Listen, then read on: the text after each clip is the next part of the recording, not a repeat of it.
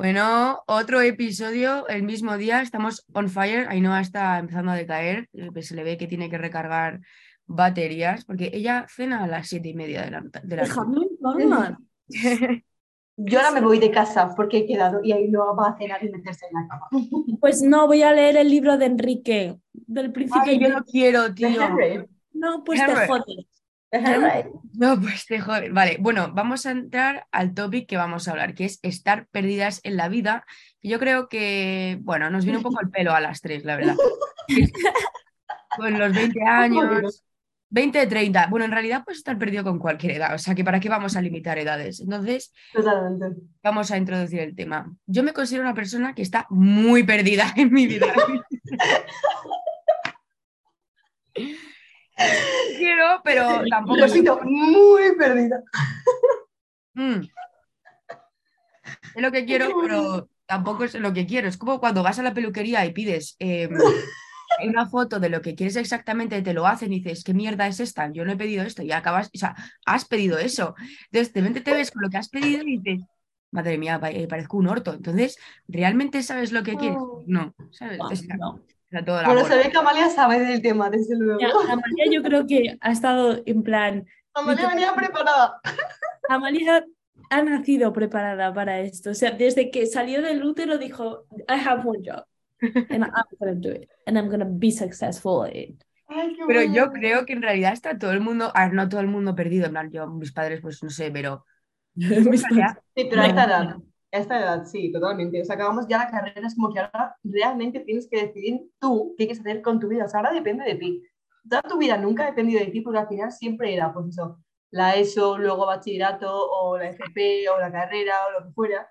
Y luego después el máster, o te vas fuera, o tal, pero ahora es como que ya, ¿qué Ujú. hago? O sea, ahora ya realmente, ahora sí que depende de mí. O sea, de ti depende, que obviamente puedes tener ayuda y todo lo que quieras, pero de ti depende tomar la decisión de me quiero quedar en el país, me quiero ir fuera, a qué me quiero dedicar, realmente me gusta lo que estoy haciendo con, con, con, con mi vida. Claro.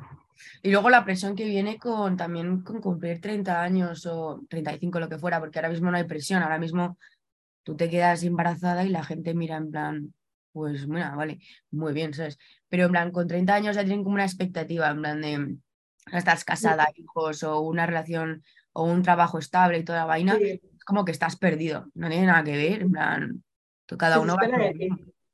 Sí, es como que se espera que para los 30 ya tengas como que pareja estable, eh, ya estés pensando en mudarte, en los hijos que vas a tener, obviamente, porque tienes que tener hijos. Em, A mí, ¿sabes lo que me pasa? Que también ahora veo muchos influencers, bueno, influencers, o gente que, por ejemplo, el chico este que Samuel y yo seguimos, pues un chico normal y corriente que mm, no estudió carrera, estudió un módulo de nutrición ¿Quién y es? dijo, Ah, ya Eh, sé pero- quién es, le, le empecé a seguir el otro día, me parece brutal. Uy, qué ¿Quién aves- es? pues es un tío que en plan eso, que se puso a, trabajar con a lo mejor 18 años en un hostal en Irlanda, sacó su dinero y se fue a Australia y ahora está en Filipinas y se va a Bali y vive su vida así y yo digo, hostia, o sea, yo quiero hacer eso, pero es como de, vale, es que está súper encasillado que cuando yo salga de la carrera tengo que empezar ya a trabajar. Yo no quiero hacer eso a lo mejor. Yo a lo mejor quiero dedicarme dos, dos años de ser una hippie perdida por Filipinas. Eso es lo que yo quiero, pero no está bien visto. ya, Entonces, totalmente. Es como que se espera que ya trabajo fijo, oficina y ahí están los 50 años de tu vida que te quedan. Y si sales de ese canon, si sales de ese canon, bueno, sabes qué estás haciendo con tu vida, estás perdido, estás Sí. desaprovechando, Sí, déjame en paz, o sea. Sí, sí, y es como que hasta que no te va genial, o sea, desde como que en el punto medio que acabas de empezar hasta que vaya genial, como que siempre te va a criticar. O sea, ya cuando te vaya genial, todo el mundo va a querer, obviamente todo el mundo va a querer ser tu amigo, todo el mundo va a querer saber todo de ti y tal, pero hasta que no llegues a ese punto, es como que qué haces, Eh, no sabe lo que está haciendo, va a desperdiciar su vida, tal. Pero es que en verdad, ojalá todo el mundo queríamos tener esa vida, de estar Sí. todo el día viajando por ahí sin, no digo sin preocupaciones, pero como que sin pensar en mañana tengo que hacer esta cosa, ¿sabes? Tal cual, ¿sabes? Algo a mí que me llama más la atención. En plan, cuando pienso en mi perro, es una tontería, ¿eh? Pero, por ejemplo, pienso en mi perro y digo, esta, esa Rex no es consciente de que hay eh, un Estados Unidos, que no hay Asia, que, o sea, que para Rex su máxima felicidad es Sí. ir al parque y chuparle el pito a otros perros. Me refiero, la, la felicidad y el desarrollo personal es algo tan simple que yo creo que estamos tan metidos. Si tú y yo a lo mejor hubiésemos nacido en otras condiciones y hubiésemos nacido en otra forma de, de ver la vida y tal, a lo mejor nuestra realidad hubiese sido diferente. Totalmente. En el Y sentido también de las redes sociales afectan muchísimo, que es como que ya es. todo el mundo quiere hacer eso porque se ve tan fácil y tan tal, y es mentira, o sea, vete tú, yo, vamos, a mí me da hasta, o sea, pasear sola ya me da cosa, imagínate irme del país estando sola, o sea, no, pero yo no me refiero a eso, o sea, yo es lo que quiero hacer, me refiero que pero que, da miedo. Sí, claro que da miedo, pero yo lo que me estoy refiriendo es como eh, si tú y yo, si nosotros fuésemos otras personas en otras circunstancias, en otros sitios, a lo mejor el concepto de mm, terminar la carrera y comenzar a estudiar, Ah, ya. comenzar a trabajar y tener hijos y tal, no sería el mismo que en Ya, otro sitio. Porque aquí es la vida que te espera. Pero yo no me veo trabajando de 9 a 5 eh, ahora que me gradúo todos los días porque me da un, me da un pari. Sí. Pero eso no es lo contrario, o sea, tú al final no llega a haber tanta visibilidad, sí, visibilidad de, mm, de todo el tema de viajar y tampoco te lo plantearías. O sea, ahora te lo planteas, pero porque gracias a las Sí. redes sociales te das cuenta de que hay más mundo aparte de Madrid, ¿sabes? O sea, que te apetece salir, conocer mundo y tal. Eso hace, hace poco tiempo, no hace poco tiempo, pero no hace tanto tiempo, no, no se pensaba, pero porque no era una cosa, era como que uno pues has nacido aquí, pues te toca vivir aquí, ¿qué vas a hacerle? ¿Sabes? Como que no se planteaba el salir del país. Y ahora es como que poca gente quiere, o sea, no, no conozco a nadie que no le guste viajar y que no le guste conocer, o sea, que lo habrá. Pero todo el mundo quiere conocer el mundo, obviamente, porque es tan grande, se nos queda tan, se nos queda tan grande a todos, que es que Y luego, además, ahora también hay mucha presión, por ejemplo, cuando vas a aplicar a trabajos, que es como de, solo te estoy hablando de junior en una empresa, que junior, para la gente que no lo sepa, que supongo que todo el mundo lo sabe, es como la persona, el primer trabajo de jornada completa que tienes, ¿no? Pues hay empresas que es como de, no, tres años de experiencia. Eh, cinco de posgrado, eh, tres másters, ocho doctorados, venga ya, o sea, me estás pidiendo para la posición más básica que tienes en tu empresa que tenga la mitad de recorrido que a lo mejor tiene un senior, que me Mm. parece impresionante. sí, Y es como del palo de cuando te preguntan, ¿y qué máster vas a hacer? En muchas entrevistas de trabajo a lo mejor te preguntan, ¿y qué vas a hacer en cinco años? ¿Y qué pretendes hacer en máster? Pues la verdad que no tengo ningún tipo de, mm, de prisa en estudiar un máster y en estudiar lo que sea, porque no voy a gastarme 40.000 euros en un máster sobre mm, algo que no sé, porque es tengo que no lo sabes. 21 años y la verdad que hace dos días me estaba chupando el dedo.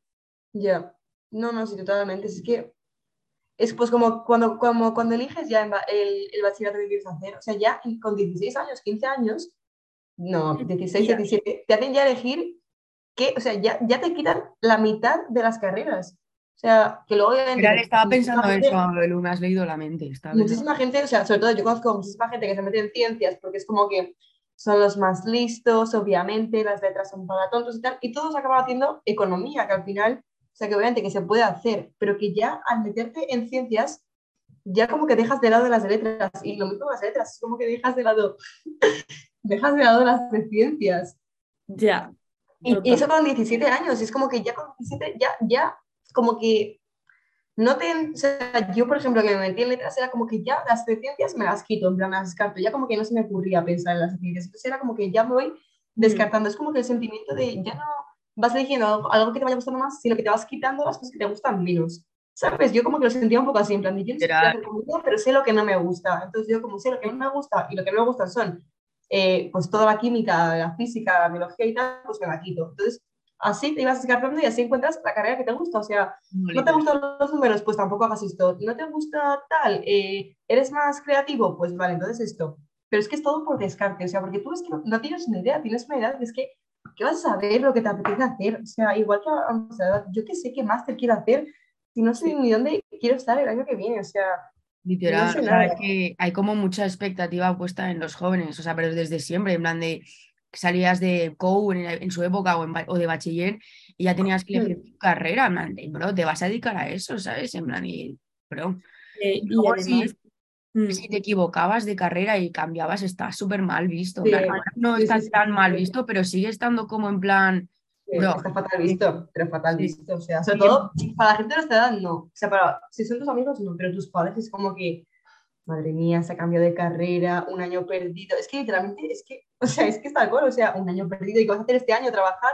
¿Te vas a ir del país? ¿Qué vas a hacer? Es como que, bueno, o cuando o te sea, contratan en algún lado, tienes que callártelo mazo, en plan, no puedes poner en ningún lado que te has cambiado de carrera y que no sé qué, y te tienes que inventar cuatro, en plan de, como sí. que tiene que estar súper en plan callado, Sí, en plan, pues se ve como año perdido y es que al final es cuatro años ganados a lo mejor, porque de repente a lo mejor te cambias a la carrera de tus sueños que nunca, no, nunca te has atrevido a hacerlo o que no te pensabas capaz, porque yo qué sé, y al final es, pues ese año pues a lo mejor no está tan aprovechado, pero es que a lo mejor llegas a hacer esa carrera y a dedicarte a toda tu vida y no te gusta nada y te hubiese gustado muchísimo más la otra carrera, no vas a tampoco a... O sea, obviamente, déjala, o sea, deja la carrera. Haz lo que quieras hacer realmente, no lo que se, les- lo que se espera. Y yo creo que ahora mismo tenemos una situación, por así decirlo, mucho mejor que la que, por ejemplo, tenían nuestros padres, porque mm, mi madre, o bueno, en la época de nuestros padres era sota caballo rey. O sea, es decir, o eres, o eres abogado, médico, Sí, eh, sí. mm, so- tenías cuatro cosas que hacer, cuatro cosas. Y ahora mismo es como tenemos mucha variedad, que eso está muy bien, porque al fin y al cabo también ah, creo que se ve, antes se veía mucho peor, pero ahora se está dando muchísimo, muchísimo valor a la formación profesional o a los grados medios que me parecen la leche, porque no todo el mundo está dispuesto a hacer un bachillerato, porque el bachillerato realmente te machaca mentalmente. Sí, sí, literalmente. Y- Yo. Y luego que, joder, si yo tengo la oportunidad, si yo sé que a lo mejor eh, mi hermana eh, quiere ser técnico de, de- de- quiere estar en el SAMUR. Y luego del SAMUR se puede meter, si estudia eso, se puede meter en enfermería, puede hacer un montón de cosas. Y si sabe que puede hacer eso y quitarse dos años de bachillerato, o sea, ¿para qué va a hacer dos años de bachillerato con lo porque esté bien visto, pero realmente no ni una y esos dos años se alargan a cuatro y, y es una desesperación? Pues coño, hazlo, si es que está genial. Y es que ahora nuestra, por ejemplo, en muchísimos esto, es que empiezas a estudiar mm, un grado medio de, de dirección de empresas o de eh, finanzas y te puedes llegar a meter en una carrera. O sea, Sí. que me parece que cada vez se nos están dando más ayudas a los jóvenes y se nos están abriendo más cosas, que eso Mm. está súper bien, pero al fin y al cabo también tenemos mucha presión, sobre todo por generaciones eh, superiores, ¿sabes? Mm. Y encima que lo que decías tú del bachillerato, que yo siento que el bachillerato está porque tiene que estar, o sea, ¿qué has aprendido en el bachillerato? Porque yo, desde Nada. luego, eh, a estudiar el día de antes del examen, a quedarme hasta las 3 de la mañana y despertarme a las 6 de la mañana para estudiar un examen, a vivir agobiada, a llegar a un examen que es en junio, que se juega toda tu vida. O sea, literalmente es como que el peor año de tu vida, o sea, ahora mismo está mi hermana estudiando segundo bachillerato y de verdad que es que eh, yo la veo y sufro por ella, o sea, de verdad se encuentra es que mal literal, o sea. porque no duerme, no come, o sea, se pasa todo el día estudiando, digo, que es que no le echo nada de menos, de Pero es que es muy heavy que el horrible. 99,999% de los estudiantes de España recuerdan segundo bachiller como el peor año de su vida. Entonces, eso es, Horrible. es un problema, ¿sabes? En plan de segundo o primero, me da igual. Bachiller en general. El segundo lo digo porque, bueno, para mí y para todo el mundo es como que fue el peor año, porque es que desde el primer día ya te dice, tú no tienes que estar aquí por obligación, los cojones de Mahoma que siempre te ponían la, eh, no, eh, vosotros estáis aquí porque queréis. Pero tío, ¿qué me estás contando? En plan de, o sea, yo no hago bachiller y soy la mayor mierda de mi familia, ¿sabes? En plan es así, o sea, es que es así, o Sí. sea. Y, Sí, sí. y luego ya te están metiendo eh, selectividad o EBAU, como coño se llame ya, y, y una presión. O sea, ¿qué has aprendido de segundo bachiller? Eh, aprender a llorar. Es que, es que literalmente aprendes a hacer exámenes. Es que literalmente segundo bachillerato es aprender a hacer la EBAU. Es que no aprendes ni, yo de verdad que, encima, a mí me gustaría, con todo lo que se, que se estudia en segundo bachillerato, toda la historia de España y tal, se la dicen de otra manera, se me hubiese quedado muchísimo mejor, estoy súper segura. O sea, estudias toda la historia de España y estudias tan mal, yo, yo sentía que estudiaba tan mal porque me la estudiaba de memoria, porque es que en el examen te pedían que contases literalmente el tema como estaba contado en un papel. Entonces, yo me acuerdo que yo ponía una cosa distinta y ya te quitaban eh, medio, o sea, un punto entero, un punto y medio. Entonces era aprendértelo tal cual. Y yo al final, es que me acuerdo que yo me aprendí los temas todos de memoria, o sea, me los, estaba recitando. O sea, me acuerdo de estar recitándolos en la biblioteca. Sí, sí, sí. Y es que no, es que así, claro, y hoy no me acuerdo de nada de España. Y me hubiese Es que- gustado, joder, con lo útil que podría ser, ¿sabes? En plan, saber toda la historia de España, pero es que como no lo aprendí para estudiar, para, para aprendérmela por gusto, sino que la aprendí por hacer un examen, es que no me acuerdo de nada y me, me da pena. Sí, a mí Igual que toda la literatura, o sea, con todo lo que teníamos en literatura, que joder, que es- y, o sea, podría ser interesante y tal, no le cogí nada de gusto, porque es que era todo, mm, pues hacer eh, comentarios de texto, eh, sintaxis, no sé qué, o sea, es que no le coges nada de gusto, o sea, le coges hasta asco.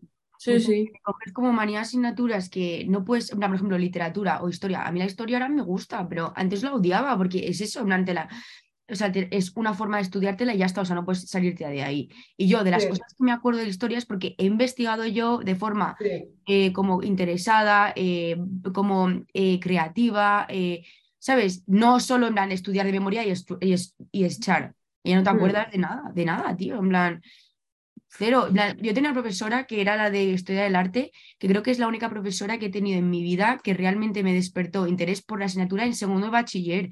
Y historia del arte tienes que estudiártelo, o sea, es un tocho Sí, sí, tochísimo. Es más que historia, diría Sí. yo, me atrevería a sí, decir. sí. Y me encantó. ¿Por qué? Porque la profesora se le veía que era su pasión. Uno. Dos, no nos lo hacía estudiarnos de memoria. De hecho, ella se lo odiaba. En plan de, yo no quiero que los estudies de memoria. De hecho, te rebajaba puntos. En plan de, no, yo quiero que os guste de verdad. En plan de, y eso realmente hacía como que, no sé, como que te despertaba eso. Y eso, te juro que yo lo odiaba. Literatura me pasaba igual. A mí la literatura ahora me gusta, pero, tío, Sí, todavía que, tengo- que se hubiese agradecido. Porque Sí. las tantas cosas que es que los, lo llegan de otra manera y es que de verdad que es que, a día, o sea, yo a día de hoy es como que la historia me interesa y yo me estudiaría podcast de historia, pero es que me da pena porque yo todo esto que me estoy estudiando ahora es que ya lo he estudiado en un pasado, pero no me acuerdo de nada porque me lo estudié de memoria. Entonces, una vez hecho el examen, aprobado el examen, yo me olvidaba completamente. O sea, una vez se pasó la de BAU, aprobé mi BAU y tal, se me olvidó, o sea, se me olvidó completamente. Y Todo. todo esto escribimos toda la historia de España y no me acuerdo prácticamente nada, o sea, Literal. O sea, a mí me preguntas la vida de un autor ahora y digo, "¿Pero ¿qué me estás contando? O, o análisis sintáctico de una frase, pero tía, y me- o sea, bro. ya, yo siempre lo veía súper útil y se lo decía a la profesora, le decía, pero ¿esto para qué sirve? Y me decía, joder, pues para aprender de, de dónde vienen las palabras y, y cómo funcionan las frases. Yo le decía, vale, pero ¿y para qué sirve? O sea, a mí... Para ¿de qué escribir mejor. Para escribir mejor me decían, y yo, pero, y yo escribo como el orto, o sea, en plan, Tú me has visto. o sea, por Dios, o sea, es que, venga, tío. Pero sí, pero que, se te pide a edades como que muy tempranas hacer cosas que es que no. O sea, no, porque no debería. Y, pero que es que en verdad, claro, si no lo haces ahora, ¿cuándo lo vas a hacer? ¿Con 25 años? Pues no, porque ya es tarde. Entonces, todo el rato lo mismo. Es como que se te pide que para ciertas edades, como que tengas, como que ya la- las cosas como que estructuradas, ¿sabes? Y a lo mejor, pues no es el momento. O, o no estás, no sé, o sea, no. No No estás preparado todavía. Yo segundo de bachiller, yo antes de primero, o sea, yo en primer bachiller, o sea, duro y tal, pero yo tengo clarísimo que segundo de bachiller me robó de mi inocencia, o sea, me quitó años de vida. bachiller, sea, fue tan heavy ese año que es como que es que es muy heavy, o sea, es una presión constante todo el rato y ya te encasillan como en, en eh, ah, bueno, lo de las notas, y ya desde ahí empiezas con el trauma de las notas. Si sacas buenas notas eres listo y eres una persona que merece la pena y si sacas malas eres una mierda. Pues no, tío, es que como que ya te encasillan desde enano, en plan de todos como un Sí. rebaño, todos ahí, todos ahí. Y si te sales Sí. un poco, la oveja negra, pues no, tío. Sí, sí, total. Y sigue siendo. No, sí, sí, eso- y esto nunca va a cambiar. O sea, tú al final, si eres de estas notas, vas a ser de estas notas siempre. Siempre se te va, se te va a recordar. Yo, yo, por ejemplo, siento que en la universidad no tanto, pero en el colegio es verdad que siempre, o sea, tú eras o este o este. O sea, Sí. o arriba o abajo, es que siempre es ahí. Y tú lo pensabas y tú, o sea, Total, todo el mundo decía, ¿quién era, quién es el que, bueno, si todo el Eso mundo eso quién era, clase. Sí, todo el mundo sabía quién era la más lista y el más listo o algo así, Sí. todo el mundo lo sabía. Sí. Sí, pero bueno, luego son la uni, yo siento que cambia porque ya, bueno, no sé, a lo mejor solamente en la nuestra, pero yo en clase como que no, no comparo, no sé. ¿No? Ya, ¿O la sí? uni es como, bueno, no sé, igual porque maduras un poco más, no sé. Sí, sí, sí, por eso digo que por fin como que te cambia un poco el chip, ¿no? Mm, pa' mí no. ¿A ti no? ¿Por qué no?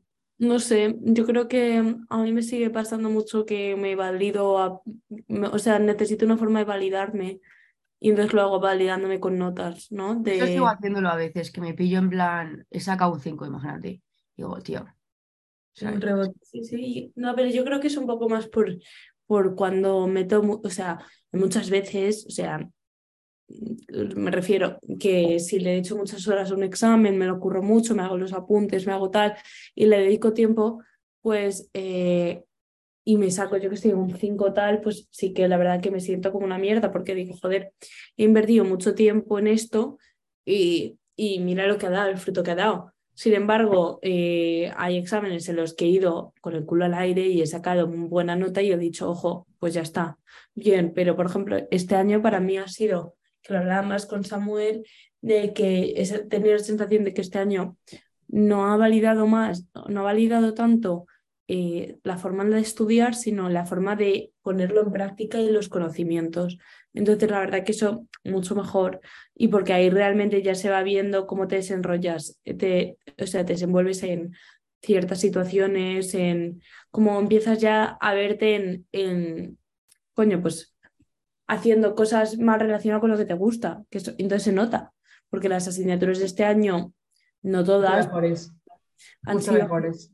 han Sí. sido mucho más enfocadas a lo que realmente estamos y por lo que estamos ahí. Entonces eso te Sí. motiva mucho más.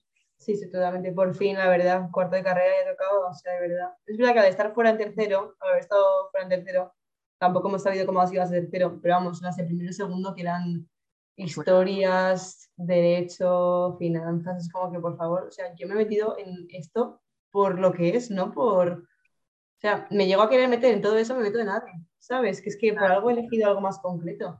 Ya. Pero bueno, al final supongo que son como que conceptos generales. Pero bueno, todo el mundo- yo, eso ya se sabe, o sea, como que es una carrera, todo el mundo te dice, los primeros años son los peores porque no tiene nada que ver con lo que quieres estudiar, y es que es la verdad.